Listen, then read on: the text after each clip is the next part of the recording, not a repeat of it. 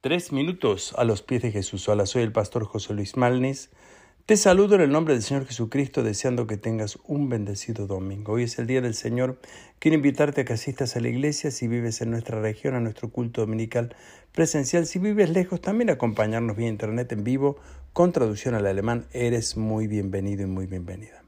El texto de este domingo se encuentra en Ezequiel 36, 26, 27 que dice, Os daré un corazón nuevo y pondré un espíritu nuevo dentro de vosotros y quitaré de vuestra carne el corazón de piedra y os daré un corazón de carne. Y pondré dentro de vosotros mi espíritu y haré que andéis en mis estatutos y guardéis mis preceptos.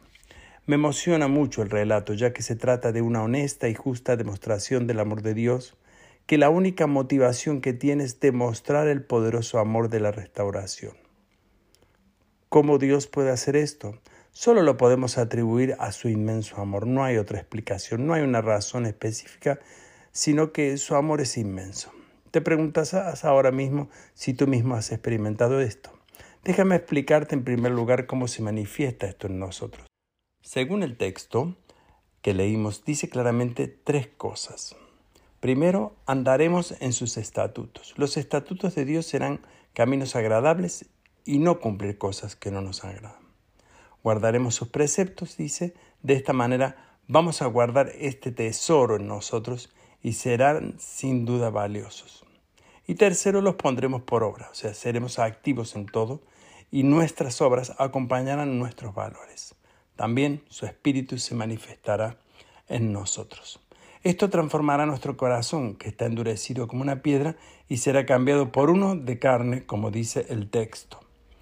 Este trasplante de corazón es el mismo que hace cuando una persona es trasplantada con un corazón nuevo, y este nuevo órgano es el encargado de traer nueva vida. Cuando Cristo llega a nosotros y a nuestra vida, ocurre una transformación.